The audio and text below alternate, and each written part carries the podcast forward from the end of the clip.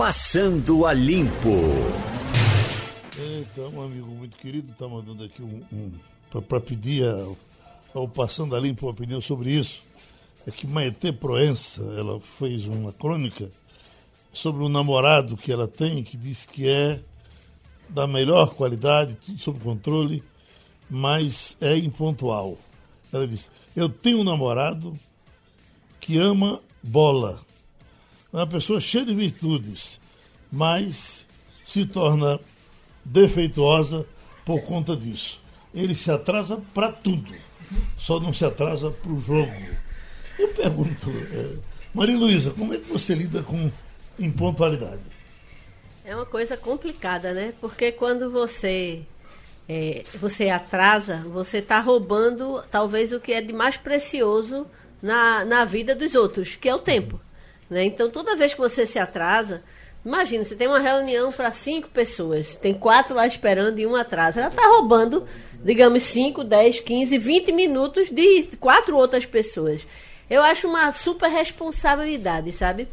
O, o, o alemão, ele é, é muito engraçado nisso. Diz que o pessoal fala de pontualidade britânica, mas diz que pontual mesmo é o alemão, que o alemão chega antes da hora, para começar na hora. E o suíço, né? Quando você chega naquela plataforma de trem 1102, quando dá 02, vai. Vai, exato. E eh, sobre impontualidade, algo que me chama muita atenção negativamente é, são os médicos hoje em dia. Quando você vai e usa.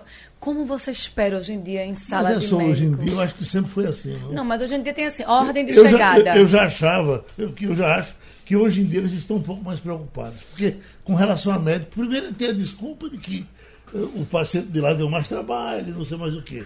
Mas é uma coisa impressionante. Então, já, já aconteceu, e deve ter acontecido com vocês, de você chegar no consultório para seu horário, tipo, seu horário é 9 horas, o médico começou a atender às 8. Você chega às 9 e o médico não chegou ainda. Ou seja, o cara das 8 tá lá, o das 8 e meia tá lá, o das 9. Não, e agora existe a figura disso. Do, você é de 9 às 11 por horário de chegada. Então você chega, digamos, 7 e meia para tentar pegar uma vaga boa, e aí o médico chega às 10 e meia. E assim, eu acho que. Mas eu tô é fazendo o assim. seguinte, toda vez que é horário de chegada, eu chego no último momento. Porque é quem espera menos. Espera mesmo. Né? Agora também você vai pegar o médico já cansado, né? O que Já sem assim? paciência para muita Eu, tenho- coisa. eu tenho um amigo, eu tenho uma, uma- pessoa do meio, também cheio de virtudes, de muitas qualidades, mas ele dizia, eu não uso relógio para não contrariar meus amigos. Quer dizer, puxa vida, olha, se você quiser marcar, marque de meia-noite, marque de uma hora da madrugada, mas chega Marque que e chega. marcou, É, é né? engraçado o isso. tempo né? é seu, você é que decide a hora. Agora, pelo amor de Deus, Isso não- me faz lembrar alguns governantes que tivemos em, em- em tempos recentes. Quem era absolutamente é, é, obcecado com pontualidade era Jarbas. né? Jarbas, Isso. Jarbas. Jarbas Jarbas marcava. marcava assim, 9h45. E às 9h44 ele estava lá esperando para começar a E falar. reclamando porque as pessoas não tinham Não tinham chegado. Eu chegado. acho que eu, como colunista social, para mim, a melhor. O melhor governo se trabalhar por conta disso era Jabas, porque eu já Você se levei muita produz, maçada. se programa, né? Eu já, já levei muita maçada, de esperar horas, horas e não E se acontecer. tornava chato, porque eu fui, às vezes, com ele em algumas inaugurações, e a inauguração tinha que começar na hora e terminar na hora. Isso. E aí apareceu um monte de xirimbaba falando um bocado de coisa depois da hora. Aí não tinha, ele saía arrastando. embora, é. Embora, que é o correto. É, é, outra coisa que, que me chamava a atenção com o Jarbas é que ele era pontual. E ele era pontual a ponto de chegar antes mesmo. Ele chegava antes Sempre e ficava antes. esperando dar o horário para ir para o, o local é, começar na hora. Era E tu muito- calhava, viu? Você Isso. chegou atrasada. Ele sabia que Isso, quando você ele- chegava atrasada. Ele fazia chamada. Fazia. Já o, o, o sucessor Eduardo Campos. Ah, isso não tinha. Eduardo marcava às sete, você chegava às nove para começar às dez. Era uma coisa Agora, o assim. doutor Roberto também era pontual. O doutor Roberto Magalhães, ele marcava. E, neu, neurótico mesmo era Jarbas, né? É, verdade. De- Deve ser ainda. O, sentimento que eu tenho é que pernambucano não é pontual na sua grande maioria. É, a gente vai para um show hoje em dia e, e é chato você estar no show, chegou lá, Agora- nove horas, o pessoal chegando nove e meia, o pessoal continua teatro, então atrapalha ponto. muito, né? Cê- Eu agora me lembrei do show de Amy Winehouse. A pessoa. É, porque Amy era. A, a- se a gente fosse personificar alguém maluco, era Amy Winehouse. Mas britânica como era, o show marcado para as nove, nove e cinco, a mulher já estava rebolando no Tá, palco. foi. Foi lá no pavilhão do Centro de e- Convenções. Isso. E é, é engraçado que é, é, a gente geralmente não espera para dar show no jornal, porque o jornal tem que fechar às 11h30, e os shows marcam às 9 para começar às 11 Então não dá tempo do jornal esperar para registrar um show.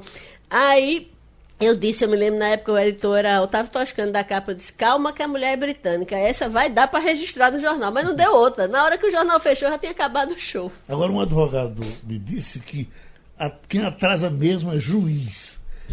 É mesmo? O juiz, é, é- ele, primeiro, ele tem, tem muita autoridade, né? E você Ele tem que, a nesse que caso, quer. você tem que esperar a e hora, ai né? de você ser uma testemunha e revelia. atrasar um minuto, né? Não, e se você for para ré, você vai ser jogada a revelia. Aí Exatamente. lascou tudo mesmo. É. Igor Marcel, o atraso lhe, lhe- lhe incomoda? O atraso me incomoda e muito, até porque eu sou, eu sou muito pontual. É, minha mulher diz que, diz que é, é, eu sou o único que chega na- nos lugares quando você marca. Você marca de 8 horas, 8 horas em ponto eu tô lá. Já aconteceu de eu ir para um evento, inclusive, e chamaram para um evento, tinha um jantar, uma história, e eu cheguei lá e fiquei no horário, era às 8 horas, e aí não é somente o convidado. Às vezes a gente tem gente que faz festa, marca para as 8 e a festa não está pronta às 8. Então eu cheguei lá e fiquei acompanhando os garçons montando as mesas na hora que eu cheguei, e eu cheguei na hora. Então isso acontece muito comigo sempre. Agora, para a mulher ser pontual, é, é- é uma coisa mais problemática, que a mulher se arruma muito. Não vem aqui, não. Tem Algumas. duas na sua frente hoje. Não, Hoje não, você não. tá em minoria. Eu não estou dizendo que ela não. A a minha é pontual. Mas Eu sou pontual. é- é- ela, começa a se, ela começa a se arrumar no, no dia anterior. Que é para não. É, não pois eu, chegar eu, não- atrasado. eu já não me arrumo muito, né? E eu sou geralmente mais rápida do que meu marido. Eu, eu começo bem antes também, eu não me atraso de jeito nenhum. E eu acho que eu faço coluna, então quando eu vou cobrir evento, sempre eu. Eu vejo no convite, sete horas. Eu vou, chego no evento sete horas. Eu sempre espero, como o Igor tá falando aí. é, eu conheço muitos garçons de tanto e cobrir, eu acabo também, eu e Davidson, que é meu fiel escudeiro fotógrafo, a gente fica esperando muito, porque se marca uma festa às sete, infelizmente começa às nove e meia, dez horas. Olha, duas mortes me chamaram muita atenção. Primeiro, todos nós ficamos muito tristes com a morte dessa moça do. Muito triste. Feminicídio, né? lá Do ácido sulfúrico, né? Eu até, puxa, não- não estávamos mais falando dela, talvez ela está se recuperando. Mas a situação dela era bem grave. morreu, né? É, desde Bem o grave. começo a gente sabia que a situação era grave. Eu acho importante a gente pontuar aqui que no sistema Jornal do Comércio a gente tomou a decisão de não revelar o nome dela, o nome do algoz, porque era ex-companheiro, e nem o nome do amigo, porque a gente tentou proteger a, a, a identidade dessa vítima que estava sofrendo tanto. Hoje, como infelizmente a gente teve essa notícia, então a gente começou a publicar os nomes, inclusive dos dois que estão presos, né? Estão no cotel. Tanto o, o ex-companheiro, que foi quem, quem fez mesmo a, a, a- agressão que resultou na planejou, morte né? e planejou, Mandante. quanto do, do amigo que, Geraldo, eu vou dizer uma coisa, o companheiro já é um absurdo. O tal do amigo que não tinha nada a ver com isso, segurar uma mulher para ver ela ser dissolvida com ácido, é muita perturbação Aos mental. 19 anos, né? É muita uma perturbação mental. Deixa um filho de dois anos de idade, ou seja, o cara condenou a criança a ser órfã, o cara condenou, de- destruiu a vida da mulher, da, Da família, família. Que a família dessa mulher nunca mais vai ter juízo, não, Geraldo. Um pai e uma mãe de uma, de uma pessoa que sofre uma agressão desse tipo é uma dor que não apaga, não, não tem nada que amenize. Nós anunciamos aqui é, aquele empresário da OS, que foi depois na Lava Jato, um homem de 41 anos, e quando estava depondo se sentiu mal, teve um Isso. princípio de infarto e o juiz marcou para outra Isso. data, parece para setembro ou, ou outubro. E quando agora vem- ele morreu ontem. Ah, ele É, morreu? o jornal está dando aqui que ele Estresse mata, tá vendo? Olha aí. Ele morreu. Bom, Foi durante a audiência, né, que ele começou a passar mal. a- Arriou a cabeça. Aí foi hospitalizado, teria se tratado e É. agora morreu. É, a notícia, a notícia foi 41 divulgada ontem. anos. 41 anos, herdeiro Minha da idade. OAS. Morre de infarto após depoimento da PF. Que, que, que coisa, né? Uhum. Dois casos de duas pessoas muito novas, com situações completamente diferentes. Diferentes. Porque o rapaz, provavelmente, ele teria tido um infarto lá ou em outro lugar. Ele devia ter uma É, propensão, hoje, né? inclusive, vai sair o boletim médico sobre Homem Roxo, 10 horas da É, manhã. vai ter né? uma coletiva Coletiva. né? É, porque realmente muita gente procurando informação sobre o, o, O estado o de- estado de saúde dele. Eu, eu, eu não tenho detalhes, Geraldo, há Geraldo, tem? dois dias Que estava ele com tá- alguns A detalhes. história que. que Está tá- se alimentando e andando É. pelo corredor. Assim eu soube, mas é, em estável, off. É, Agnaldo Timóteo, tá? Eu vi uma Timóteo foto dele bem, né? casa. Saiu do O hospital. problema dele é que você viu naquela saída, já dizia, fazer show, É. fazer show. De barba, né, Geraldo? Eu tenho que viver. É. Ontem eu estava falando aqui com o Gabriel, que é uma espécie de empresário dele aqui, e disse que uh, ele já está. o único bem dele uh, atualmente parece que é a casa. A casa e o carro. Ele está pensando em vender a casa para ir para uma menor e, e torcer para voltar a cantar. Quando Não está aconte- garantido é, se ele volta. Quando É. aconteceu o problema, foi um AVC, né? Uhum. Ele tinha um show marcado aqui em agosto que foi Ele, cancelado, fa- ele né? podia fazer uma Romano. campanha no digital, não é? Fazer vídeos Um e pedir aos, fã- aos fãs, assistam meus vídeos, que isso vai me ajudar, vai me, me trazer dinheiro, porque é uma forma de você hoje monetizar com menos esforço físico, porque show é extremamente desgastante. Fazer vídeos, ele rememorando as canções, ele pode fazer dentro de casa, ele pode fazer num ambiente controlado, de repente pode ser uma forma e aí, se ele tiver amigos que tenham essa, esse conhecimento de como produzir isso de forma. Porque você produz de forma barata, você produz com pouco esforço físico da parte dele, e você pode lançar em forma de campanha. Por que não? Campanha, vejam meus vídeos, me ajudem a, a, a, a sobreviver. Me ajuda entendeu? a comer caviar, né? Pois é, não precisa nem comer caviar, tá Porque comer. Antigamente a chamada de Juca Chaves era assim: É. vamos fazer show em tal canto, vá e me ajude a comer caviar. Pronto, é isso. Compre o ingresso. Né? Tem também o Spotify. Não sei se ele está nessas Também, plataformas de streaming, também. mas seria uma oportunidade dele colocar as músicas e ganhar royalties em cima das pessoas. quando Qualquer teve- coisa que ele fizer no digital, a chance de engajar e de ter um retorno com baixo investimento físico é muito Quando maior. ele teve um infarto, você imagina, ele ia, tava- ia fazer um show na Bahia, de lá ele vinha fazer aqui no Rio Mar, Hum, Foi. daqui ele ia para o Rio Grande do Norte para fazer parece que um ou dois. Quer dizer, só aí nessa, nessa lapadinha, Quantos anos? ele perdeu mais de, de- de quase 100 mil contos.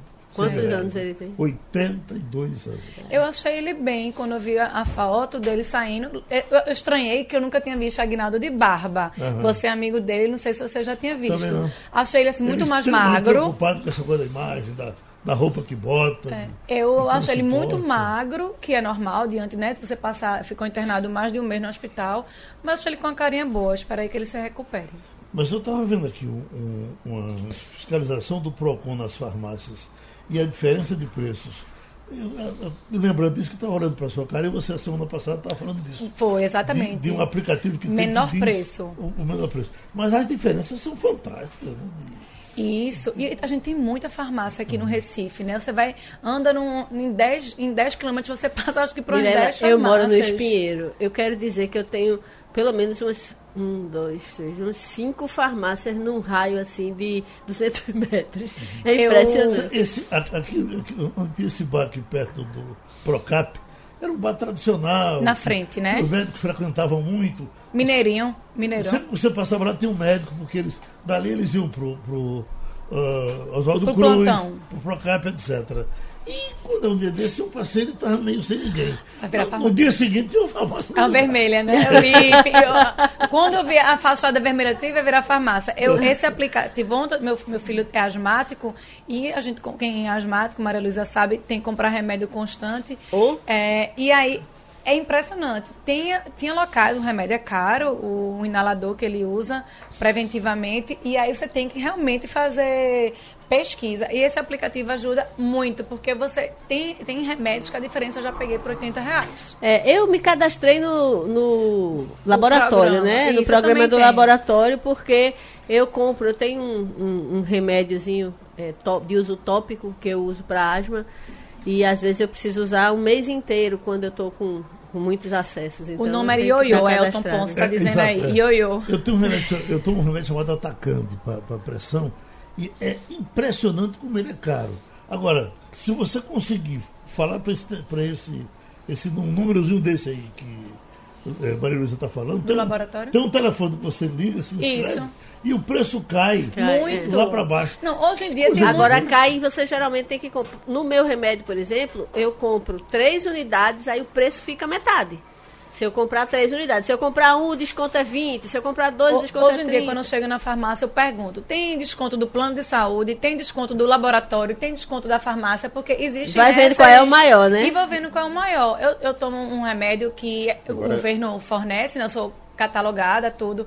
E aí esse é de graça. Mas os outros eu vou atrás de justamente ver o menor preço. E o aplicativo também ajuda. Igor, diz.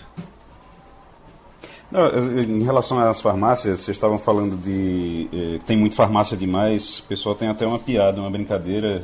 Tem medo de sair de casa para ir, ir, ir trabalhar e quando voltar tem uma farmácia no lugar de casa. agora, mas em relação tenho. aos preços. Ô, Igor, agora isso acontece no Recife, é. mas Caruaru também, né? Tem muitas farmácias agora, né? Caruaru tem também. Aliás, eu escuto muito essa piada lá em Caruaru Sim. também, porque diz que, olha, tem, tem tanta farmácia que você sair de casa e, e, demorar a voltar, vai aparecer uma lá. Uhum. Eu fico impressionado. Agora, é, em relação é ao preço. Vivem, porque... Em relação ao preço, Geraldo, só. Uhum.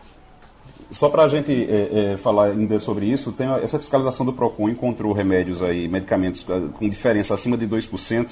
E esses descontos que são dados, que a gente está vendo aí, Maria e, e Mirella também falarem, é em relação a, ao cadastro. Tem muita farmácia que está fazendo o cadastro, faz esses cadastros, é bom, eles dão esses descontos, aproveitam essa diferença de preço, que é muito grande de uma para outra, mas quando você vai ver, esses cadastros também eles são usados para algum tipo de remuneração para as farmácias. Eles passam esses cadastros, de repente você começa a receber é, medicamentos, você começa a receber propaganda, você começa a receber outras coisas, então tem que ter muito muito cuidado com isso também. É, isso é o Big Data, né? Eles fazem, hoje em dia, as pessoas vão atrás de criar mailing e, sobretudo, para a farmácia, que pode vender esse mailing para o plano de saúde. Então, as pessoas sabem que eu tomo remédio para diabetes, eu tomo eu, eu compro remédio para o meu filho de asma. Então ele mapeia a saúde do seu cliente como ninguém, né? Porque ele sabe a sua, o que é que você compra todo mês. Então isso serve para as farmácias também criarem o Big Data deles e depois venderem o mail a posteriori para quem interessar. Cantor Zezé de Camargo e sua ex-mulher Zilu Godoy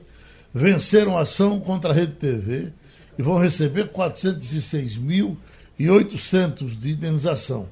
O Tribunal de Justiça de São Paulo concluiu que a emissora ofendeu moralmente a família Camargo com um quadro do programa TV Fama, exibido em 11 de março de 2004, quando os dois ainda eram casados. E sabe qual foi o assunto que foi abordado na matéria? A defesa de Zilu e Zezé, disse do tribunal, um programa que tinha como chamada Vida de Vanessa Camargo, vira novela mexicana. Vida a, de Vanessa Camargo, a filha, né? É, a filha. a separação deles foi bem tumultuada por muitos anos, né? Zilu e as filhas, tanto Camila como Vanessa. Camila, inclusive, teve neném recentemente, há uns dois dias. É, eles ficaram muito tempo com essa briga, porque o pai tem, foi, teve outro relacionamento e foi bem, assim, agressiva a separação. Aí eles é. devem ter tocado no assunto. Ah, e... Parece que eles fizeram um quadro. Mas eles fizeram as pazes, graças a Deus. Estão todo mundo bem hoje Não, dia. fizeram um quadro lá no, no, no programa, foi hum. que deu a bronca. Na paródia, fizeram uma paródia. Na paródia exibida eh, no programa, Vanessa foi chamada de Vanessita. É, Vanessita Amargurada Camargo. Zilu, Zilu virou. Zoada, né, Camargo? Zuleide Zoada Camargo. Já Zezé foi retratado como José Filha faz o que quer, Camargo. É, é, hoje em dia, o humor tem que ter um, um certo cuidado. A gente, eu, olha, eu, eu, sou de uma geração de trapalhões, eu amava Didi, Mussum, Zacarias, achava aquilo ótimo. É, mas hoje em dia, é, esse humor tem que pegar mais leve. Assim, a gente essa semana foi trollada várias vezes. E por um humor, é, Danilo Gentili eu caí na, nessa armação, saiu uma, é, matéria dizendo que ele né? levou. Ele, saiu não, né? Foi agredido, levou uma, uma garrafada de um jornalista durante uma entrevista. A gente publicou no Social uma matéria dizendo do ocorrido. Depois disse que era uma pegadinha. Uhum. Isso é humor? A pessoa tá rindo, levando uma garrafada na cabeça, e publica um vídeo, a gente fica solidarizando com a dor e de repente é uma pegadinha. E eu não entendo que tipo de humor é esse, de você se machucar para iludir a pessoa, entendeu? Teve Marina Rui Barbosa também, apareceu loiríssima, e todo mundo, ai, Marina pintou que é ruiva, que nunca fez nada com aquele cabelo, virou loira platinada. Depois de dois dias, não, é uma propaganda, é uma peruca, é uma propaganda para um comercial de carro. Essa história de você estar tá sempre usando pegadinha para enganar. É chato, né? É chato, você se sente tão usado. Chega uma hora que você vai parar de, de, de dar, dar fé, né? Ô Igor, agora, uh, uh, grande parte do mundo, os humoristas, eles são mais ácidos e são mais temidos pelos grandes políticos até do que os, do que os, uh, os cronistas políticos, né? Os, os humoristas dos, dos Estados Unidos quando cai em cima de um, é uma parada dura. O cara faz tudo para se livrar dele. É, agora você tem um tipo de humor diferente, né, Geraldo? É um tipo de. Você, se você pegar o humor mais britânico, digamos assim, um humor mais é, europeu, principalmente britânico, é, em outros países também, você tem um tipo de humor diferente, que é mais irônico, que é mais inteligente, que é mais com conteúdo. Aqui se tentou, inclusive o próprio Danilo Gentili, é, ele tentou, tenta é, fazer algo parecido, consegue algum sucesso, mas quando ele está querendo audiência mesmo, ele tem que fazer esse tipo de presepada aí que Mirella estava falando é, por aqui. Vai muito do humorista, vai muito da cultura também de quem está assistindo, de quem está acompanhando. Né? Notícia importante saindo aqui agora: o Ministério Público Federal está devolvendo à Petrobras 425 milhões de reais da Operação Lava Jato. Lava Jato. Importante, hein? Lava Jato já tinha 13 é, já 13 tinha uma bilhões, quantidade né? grande de. Bilhões. É, 13, já estava em 13. Já estava em 13 bilhões, agora recebe mais 425 milhões e vai por aí pegando. Esse, esses recursos eles não voltam para a Petrobras, não, eles vão para o Tesouro, né? Não sei. É. Havia uma confusão. Não, eu acho que nesse caso da Lava Jato vai direto para a Petrobras. Igor tem é. informação Inclusive, Igor? Delanhol andou tendo problema. Eu, eu não tenho certeza. É, mas... Eu me lembro que houve uma tentativa do Ministério Público de criar um fundo é, de financiamento ba do Ministério Público. Corrupção, né? É, uhum. do Ministério Público e pegou super mal. Uhum. Porque, assim, dava a impressão que você estava, na verdade é, fazendo uma operação quase que em causa própria, né? E, e aí acabaram desistindo da criação do fundo.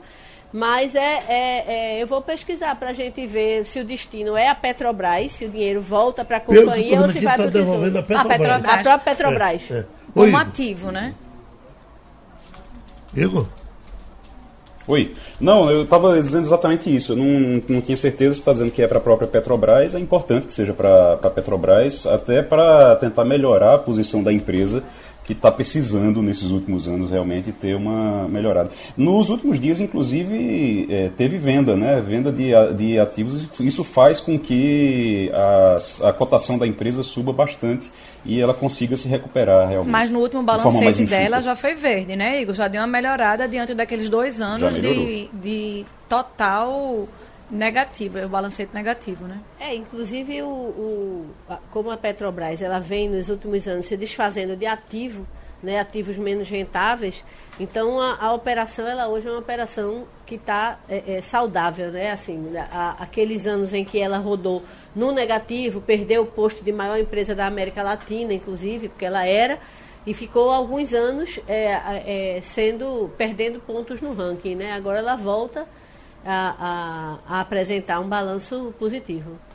É, é, confirmei aqui, tá? Uhum. O dinheiro realmente volta para a Petrobras. Petrobras. Estamos com o presidente da Compesa, Roberto Tavares. E, doutor Roberto, fica todo mundo querendo que essa água que caiu tenha caído pelo menos uma metade, metade dela na Compesa.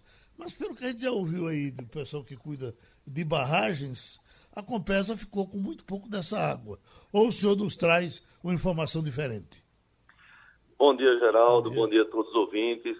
Veja, obviamente, para esse volume de chuva né, que, que cai nos rios, nos mares, quando ele cai muito próximo aqui da região metropolitana, no Recife, por exemplo, a gente não acumula. Mas quando ele passa e chove, por exemplo, nas bacias é, que abastecem o é, Pirapama, que abastecem, nas bacias que abastecem Tapacurá, aí a gente se aproveita. Nós tivemos uma melhoria é, em várias barragens, principalmente uma barragem que nos preocupava muito, que era a barragem é, de Botafogo, e que ultrapassou de 50%. Há pouco tempo atrás ela estava com 20%. E, e, nessa, ontem, o governador Paulo Câmara nos pediu que a gente fizesse os estudos para ver onde é que a gente pode, de forma mais rápida, melhorar o abastecimento da população, porque em alguns lugares nós estávamos apertando o racionamento, tendo em vista o atraso da chegada do inverno. Uhum. Doutor Roberto, bom dia. Eu queria saber qual é a barragem que está com o me melhor volume de água, qual é a que está pior, e Botafogo com 50%. O que, que significa aqui para Grande Recife? A gente pode esperar um alívio, principalmente nas comunidades da Zona Norte que tem um racionamento mais apertado? Exatamente, Mirela. Nós, a barragem que a gente tem o melhor rendimento é a barragem de Pirapama. Essa é a barragem que responde mais rápido as primeiras chuvas. Então, nós estamos hoje com a barragem de Pirapama com 107% do volume, ou seja, ela está vertendo e está vertendo bastante, o que é bom, é uma barragem que nos ajuda muito. A barragem Tapacurá, ela começou a se recuperar, ela estava atrasada nessa recuperação, mas nós já passamos aí dos 43%. E Botafogo, apesar de ser uma barragem pequena e uma barragem ruim né, de resposta, precisa realmente chover muito naquela bacia para que ela possa acumular. Ela respondeu bem agora, passou dos 53, e esses estudos que a gente vai apresentar aí ao governador, nós estamos fazendo aí nessa semana, eles vão com certeza melhorar o abastecimento de várias áreas da região metropolitana norte, principalmente ali por Olinda, Paulista, Abreu e Lima. Doutor Roberto, uhum. apresentados esses estudos, a partir de que data ah, essas populações de Olinda, Paulista, que dependem da barragem de Botafogo, podem ter esse alívio? Feitos os estudos, que são que até segunda ou terça-feira devem estar prontos, a gente, algumas medidas podem ser tomadas de imediato. Por exemplo, nós muito a retirada de, de Botafogo, porque muito pior do que um racionamento é deixar a barragem secar. E aí você não tem nem racionamento, você pode oferecer.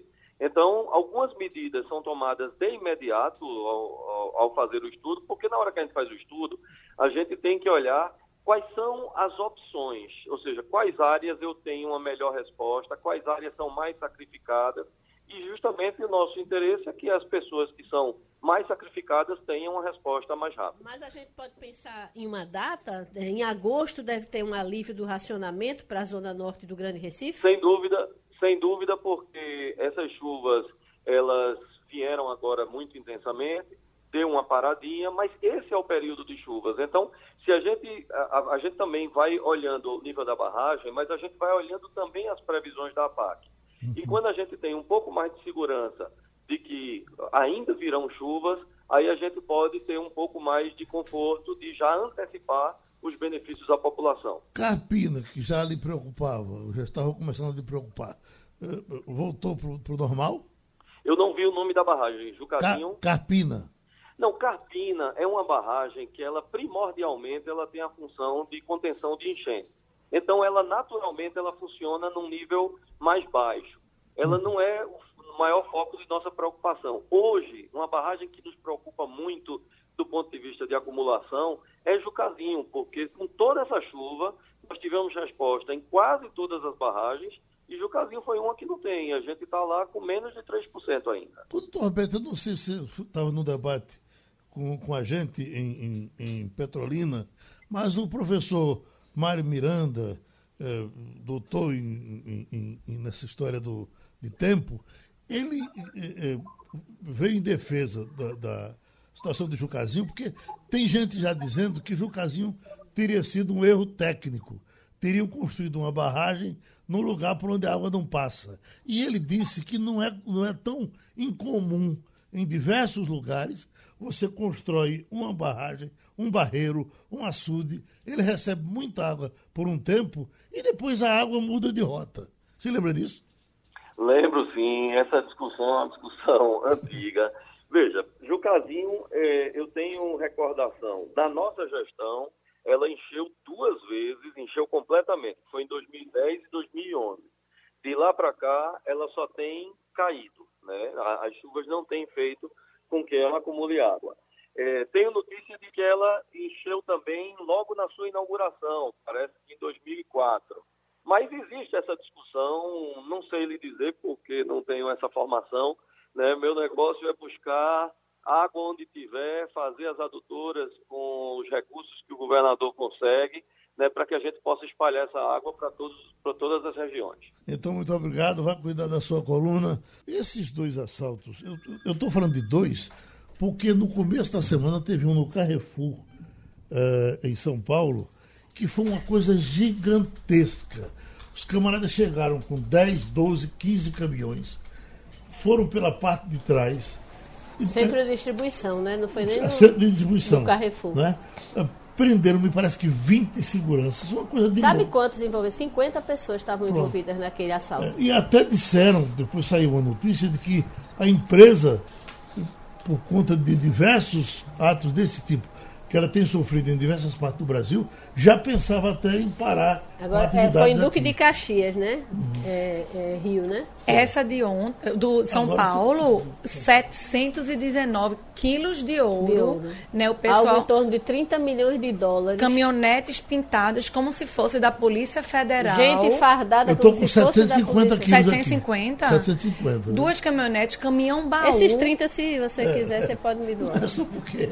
Para dar a informação correta, né? é. né? É, é uma alta, é assim, é uma eu fiquei perplexidade com a quantidade. Não, Parece é, filme, a, a, primeiramente. A ação foi comparada até aquela série a Casa de Papel, né? Porque os caras entraram. É, primeiro assim, teve a, a an, antes de começar o assalto, eles foram na, na casa de um dos repre, é, responsáveis pela carga, é, pelo trânsito da carga, é, teriam levado a família como refém. O cara, então, teria facilitado a entrada do grupo por conta da ameaça à família dele.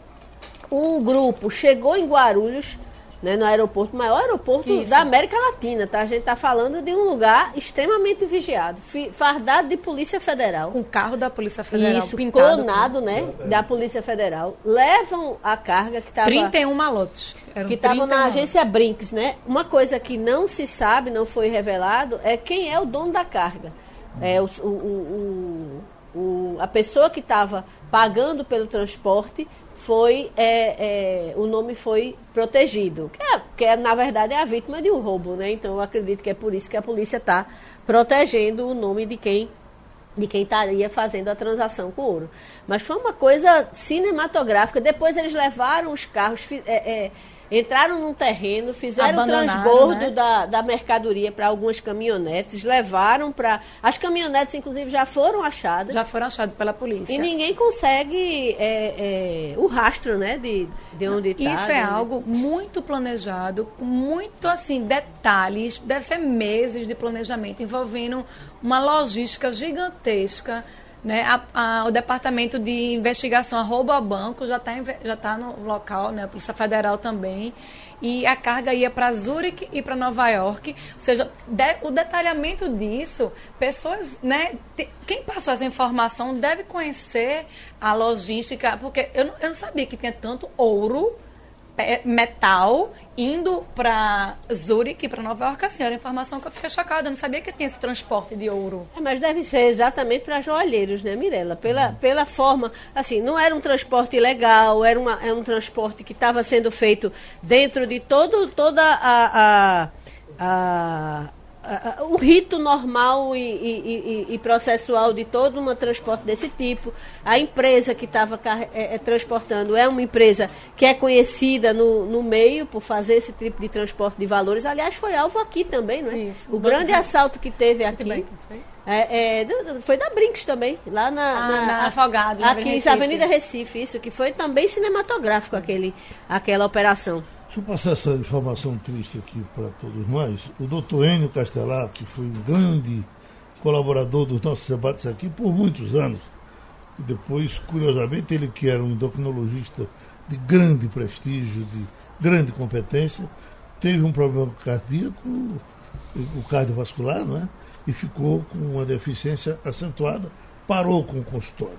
E o doutor Enio Castelar, vem aqui a informação, faleceu ontem no Memorial São José, aos 81 anos de idade.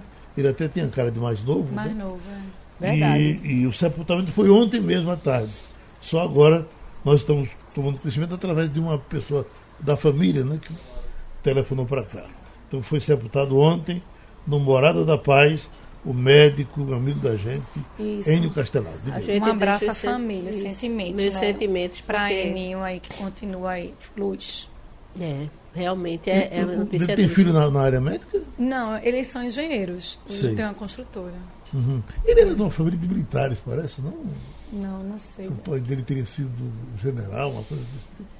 Eu ouvia falar Fiquei disso. bem chocada com a notícia quando o Vitor trouxe aqui, que eu não sabia nem que ele estava hospitalizado. É, ele, ele, dividiu o consultório por muito tempo com o doutor Otto Bastos. É, os dois funcionavam aqui perto do é, Procap, não é? O Otto Bastos também morreu já há algum tempo. Deve ter muito acervo é, de uhum. entrevista que você fez com ele, uhum. né, Geraldo, ao longo dos últimos anos. Vamos contar agora com a participação do doutor Roberto Padovani, economista-chefe do Banco Votorantim, foi assessor do Ministério da Fazenda durante o Plano Real e vai conversar um pouco com a gente sobre o FGTS, que é um dos grandes assuntos do momento. Doutor Roberto, eu estava ouvindo hoje pela madrugada um colega seu de São Paulo dizendo que a preocupação dele com essas mexidas agora com, uh, no FGTS é que pode isso pode quebrar, pode sucatear, pode uh, detonar o FGTS. O senhor também acha que a gente corre esse risco? Oi, bom, primeira coisa, bom dia, um prazer estar aqui com vocês. É, eu acho que não, acho que a gente tem, tem é, um controle aí do volume que será sacado. É, não parece que o governo esteja é, colocando em segundo plano a estrutura do fundo, ele não está acabando com o fundo. Ele está liberando, já liberou uma parte de contas inativas, está liberando um, um, um, tanto agora em relação a contas ativas, e parece que é um volume controlado que seja suficiente para estimular a economia no curto prazo, né, fazer estimular o consumo, permitir que as pessoas paguem suas dívidas, mas preservando também um fundo que é fundamental hoje, por exemplo, para se financiar a construção civil. Então, acho que até, até onde a gente tem as informações, parece que são, parece que é uma decisão equilibrada e eu não vejo um risco eh, muito claro de você extinguir simplesmente o fundo de garantia. Maria Luísa? Bom dia. É, quando é que é vantajoso fazer a opção pelo saque anual e quando é que o trabalhador deve pensar melhor se deve ou não aderir ao, ao programa? Olha, eu, eu acho que essa liberação de recursos ela tem um objetivo de curto prazo que é tentar desafogar um pouco a dívida das pessoas. Então, eu acho que para aquela, aquela, aquele cidadão que está com muita dívida, é, eu acho que acaba sendo um alívio você fazer esse saque agora.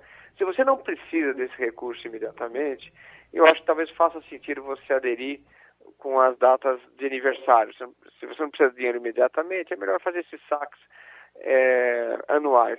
E de qualquer forma, fazer o saque anual é uma boa ideia, porque a remuneração hoje desse fundo é muito baixa. Então, se você, mesmo tendo dívidas, e faça o saque uma vez por ano, você pode colocar essa, aplicar, esse dinheiro numa aplicação de melhor qualidade, que renda mais. Então, sacar, eu acho que sempre é uma boa ideia. A, a rapidez com que você queira ter acesso a esse recurso, no entanto, depende se da tua situação financeira. Caso você tenha dívidas elevadas, eu acho que é bom é, o, o, o, trabalhador usar essa porta que o governo está oferecendo agora para tentar regularizar a sua, a sua situação. Igor, Marcel? Roberto, muito bom dia. Se a gente for levar em conta a necessidade de aquecimento e o objetivo, o aquecimento da economia, a gente tem, claro, o pagamento de dívidas, mas tem também a, a necessidade desse aquecimento através de alguns setores da economia. Quais seriam, na sua opinião, quais são os setores que são diretamente afetados, que aquecem mais rápido e podem mover essa, essa roda aí da, da economia brasileira? Uma boa pergunta. Eu acho que, de modo geral, quando a gente olha assim, os próximos anos, a gente vê que a, a capacidade da economia brasileira crescer depende de qualificação da mão de obra, do ambiente de negócios, das condições de infraestrutura, né, como estradas, portos, aeroportos. São fatores muito mais complexos. Agora, no curto prazo, é, eu acho que é possível que alguns estímulos ajudem a recuperar a economia. E aí, no caso da, da, do acesso aos recursos do Fundo de Garantia, isso vai animar fundamentalmente o comércio varejista. é, é ele quem ganha porque é, você pode, uma parte do que você saca pode ir para o consumo, é, e você pode, ao, ao, mesmo tempo, alternativamente, pagar dívidas, liberar um, é, um caixa para você e, e, e, mais à frente voltar a consumir. Então, o setor que mais ganha hoje é o comércio, e, e não é pouca coisa. O comércio representa aí quase 70% do PIB. Então, é uma, uma injeção de recursos que realmente empurra o comércio no primeiro momento, mas que depois gera efeitos secundários. Vai estimular a indústria, eventualmente investimentos. Então, você faz a economia girar como um todo, mas no curto prazo, para te responder, dizer que é o varejo, é o comércio varejista quem ganha. Está no Passando a Limpo com a gente, doutor Roberto Padovani e agora Maria Luísa novamente. É, eu queria só complementar, doutor Roberto, essa, essa primeira pergunta que eu fiz a respeito de quando é que é vantajoso e quando não é, porque tem uma regrinha que parece que aquele que optar pelo saque anual né, do FGTS e for demitido é, sem justa causa, ou seja, a conta deixa de ser ativa para ser inativa, talvez ele não tenha o direito de sacar é, o, o, valor do FGTS que estará, estaria disponível é, se ele não optasse. Por isso que, é, é, talvez para alguns trabalhadores, dependendo da condição, é, o saque anual possa é, in, incorporar uma certa, um certo risco para ele, não? Não, é isso, é perfeito sua análise. O, esse é o ponto. Eu acho que quando você opta por fazer o saque, você tem que ter em mente que você precisar resolver um problema urgente. E no caso, uma boa parte da população brasileira hoje tem como problema principal dívida. Então, se você está realmente endividado, acho que vale o risco de você sacar, mesmo que você tenha uma eventualidade de demissão e que não tenha depois, na, na hora da demissão, o, o direito ao recurso. Mas é uma forma de você resolver um problema imediato. Se você não tem esse problema imediato, aí acho que talvez valha a pena deixar esse dinheiro é, para depois, enfim. É, mas eu acho que o saque é para resolver problemas de endividamento nesse momento. Doutor Roberto Padovani, muito obrigado. A gente espera contar com a sua ajuda mais vezes, está certo? Sempre comigo, um prazer enorme falar com vocês. Ok, como repercussão da nossa conversa aqui com relação ao atraso de médicos, Gilberto bota o seguinte: ó, tenho 65 anos, um dia estava na consulta com um cardiologista, ele pediu permissão para atender o celular Passou 16 minutos. Aí pedi a ele a devolução do valor pago e fui embora, deixei, não voltei mais ao médico. Mas eu, eu, eu, tive um, um, dentista, amigo, gente, famoso inclusive aqui, e botou um consultório enorme, tá? que ele tinha tudo que queria no consultório. Como ele era do interior, ele gostava de bode. E aí eu estou lá com a boca aberta e ele foi cozinhar o bode lá dentro. Mentira. pela alma da minha mãe. E eu fiquei de boca aberta, pelo menos uma meia hora e ele lá no bode. Tá, tá, tá. Meu Deus do céu. Eu deixei de ir lá. Oh, meu Deus. Maria Luísa e os hackers? Ah, os hackers. É, antes de falar dos hackers, Mirella, tem um, um, leitor, um ouvinte aqui pedindo o nome do aplicativo, Aham. onde é que ele baixa, da, que compara o preço dos remédios. O nome aí. do aplicativo é menor, é menor Preço é, tem três estados, aí você escolhe por Pernambuco e existe tanto a parte de gasolina, combustíveis. Dentro do combustível você coloca se quer saber o valor do diesel, da, do etanol ou do álcool, coloca o raio, porque não adianta você colocar livre e tá 30 quilômetros. Aparecer em Petrolina para você Exatamente. abastecer. Então, eu sempre uso o raio de 10 quilômetros para saber posto de combustível perto vale a pena e também a lista de qualquer produto. Aí você coloca, coloca o cloridrato de metformina, aí aparece onde está e ele lhe dá uhum. os valores e aí você, dependendo também do raio, você vai para uma farmácia próxima que evita você estar tá ligando para fazer a comparação por telefone ou presencial. Okay. Sobre hackers, eu acho importante registrar que após a prisão do grupo né, acusado de invadir os celulares de algo em torno de mil autoridades, incluindo toda a cúpula da República, o que é uma coisa assim impressionante, a facilidade como é, quatro é, jovens usando equipamentos ali instalados em Araraquara conseguiram invadir presidente da Câmara, presidente do Senado, cúpula do STF, presidente da República, ministro de Estado. E o, e o princípio constitucional, direito à privacidade, foi esvaído. Acabou-se. Não, é impressionante a facilidade com que isso aconteceu. É, é, e, a, e, também, sabe, Geraldo, muito impressionante a, o despreparo das nossas autoridades para entender o, o, de, de, que mundo estamos falando. Né? Uhum. A gente está falando de um mundo. Primeiro, o que você fala é, é no celular já está se vendo que é uma rádio comunitária. Todo mundo está uhum. tá acompanhando. Então, as pessoas precisam ter um pouco mais de, de, de cuidado e solenidade com, com esses equipamentos. É, depois, assim, você teve aquela informação ontem do, do, do ministro Sérgio Moro que iria é, é, destruir as, as mensagens para proteger a, a, as pessoas que foram vítimas, né, proteger a privacidade.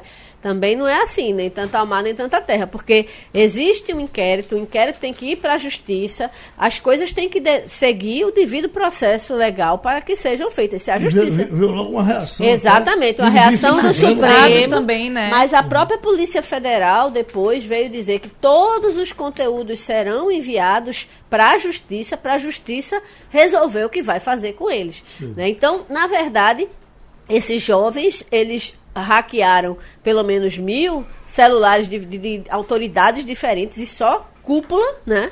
Então você tem todo mundo extremamente exposto, todo mundo de repente se descobriu completamente, é, é, digamos assim, nu diante do, dessa, desse mundo.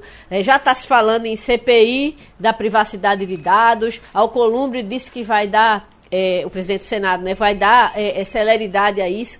Mas a questão é que qualquer coisa que as nossas autoridades fazem, a impressão que dá é que eles estão sempre vários passos atrás desses jovens hackeadores e desse mundo tecnológico que eles não entendem e que eles não conseguem transitar nele. Então a gente está vivendo um mundo bastante diferente e a gente precisa, assim, tanto de leis que, que ataquem essa, essas questões, tipificação penal para tudo que pode se fazer nesse mundo. Claro, agora você precisa também saber lidar com esse mundo. E, e aparentemente nossas autoridades não sabem. A impressão que eu tenho é que nem eram experts em tecnologia assim, que tem gente de TI muito mais. Era um, um era DJ. É, exatamente. Né? Então, assim, não eram pessoas que tinham essa tecnologia como principal atividade. Mas a gente está também falando de uma geração nativa digital né, que cresce de forma, é, é, lidando de forma muito espontânea com programação, com linguagens é, é que são HTML. artificiais, mas que para eles são absolutamente naturais. Né? Então, a gente está vivendo um novo mundo. A, infelizmente, a gente não tem, nem no judiciário. Você vê mesmo o ano passado o, a tentativa do TSE de combater fake news risível, porque eles mesmos não sabiam com o que estavam lidando e como a, a, abordar a situação. Então, uhum. na verdade, eu acho que a gente tem autoridades que não sabem exatamente o mundo em que estão vivendo, não sabem como se comportar nesse mundo que estão vivendo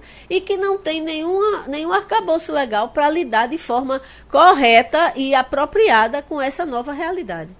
É, Mirela, Final... A gente está quase vencido. Já venceu, viu? Diga uma festa para a gente Não. hoje. Me dê um tempinho, pelo amor de Deus. Tem Alcione no FIG hoje, Alcione. concluindo. Opa. Alcione. Tem Maria Rita amanhã, dois que eu queria destacar também do FIG. FIG. Também no FIG. Hoje Alcione, amanhã Maria Rita. Tem Guilherme Arantes de graça, no dia, celebrando o Dia das Avós, 8 horas no Rio Mar, ali na Praça Opa. da Alimentação. E eu queria ter. Isso é hoje? Hoje. Guilherme Arantes, aquele planeta água bem uhum. famoso. E para concluir, eu queria falar da Missa do Vaqueiro, em Serrita, uhum. que começa hoje, de hoje a domingo, né? Vai ter shows gratuitos dos nossos queridos José do Sá e Petrúcia Amorim.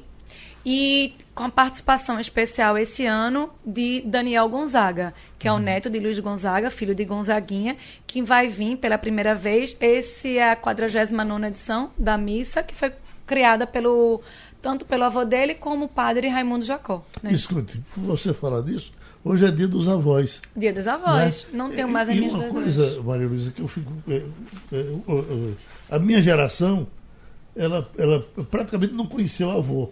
A sua já conheceu o avô. Mais ou menos. Eu quando eu nasci, meus avós, tanto meu avô paterno quanto meu avô materno já tinham falecido. Eu E tive avós Nós durante a estamos minha numa infância. geração agora, chegando numa geração, os seus filhos Meus talvez filhos- conheçam os Muito, bisavós. Sim. Os bisavós. Bisavós. Conheceram, minhas, minhas duas avós foram muito presentes na minha vida. Uma me criou a vida inteira. Morreu faz pouco tempo. Mas me- Ah, você conheceu a bisavó? eu conheci minhas duas. Eu conheci É, todas as minhas a, avós. a minha família vem da zona da mata, né? De uma, de uma A minha é do sertão. Mo- eu- não, mas, eu mas eu do sertão é diferente, porque a minha família é uma família que veio de uma, de uma região muito sofrida, era uma família muito pobre, então as pessoas morreram muito Eu cedo. sou de uma família morredora. É, eu não, conheci. meu, meu, meus Conheci avós, todo o mais mundo. longevo durou, é, acho que até os 60 anos, talvez, Uhum. da parte de pai, todos morreram muito jovens. Todos- Mas se a gente quiser falar de uma forma generalizada, você está tendo uma geração agora Isso, que está tendo acesso ao bisavô. Ao bisavô. E bisavô É bem, né? Bem, Não, aquele bisavô é. que sai, que Exato. curte, que participa mesmo, né? É isso. É, Wagner pediu para lembrar aqui que amanhã o Mesa de Bata é internacional, com a presença de Daniel